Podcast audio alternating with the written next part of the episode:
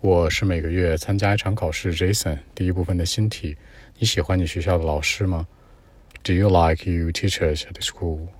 Well, actually, I think that I like uh, most of the teachers at the school, but um, not all of them, because I like some good ones. I mean, their attitude to work can be very important. They are very responsible for the student, like uh, the sense of responsibilities, for example, you know.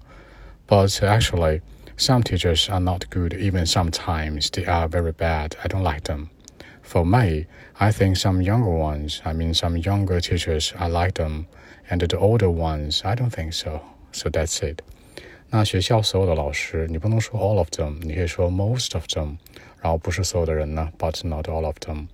那我会觉得他们的工作态度很重要。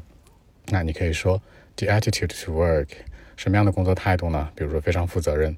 Be responsible for the student，又或者说呢，那叫责任感，the sense of responsibility 是 OK 的。那这样的老师都很好嘛。还有就是按年龄说一下喽，我觉得上了年纪的老师，我跟他们沟通不来，对不对？Some older ones，那一些 younger ones 呢，我更喜欢。前后有一个对比，更年轻一些的或者更年长一些的，older and younger。OK，那我们再来一遍。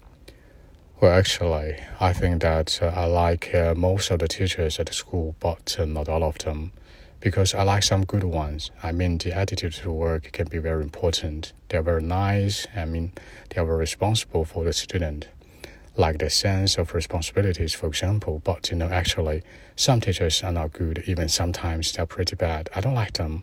For me, the younger teachers, I mean, I like them, but older ones, I don't think so. So that's it. 好，更多文本问题，微信 b 一七六九三九一零七。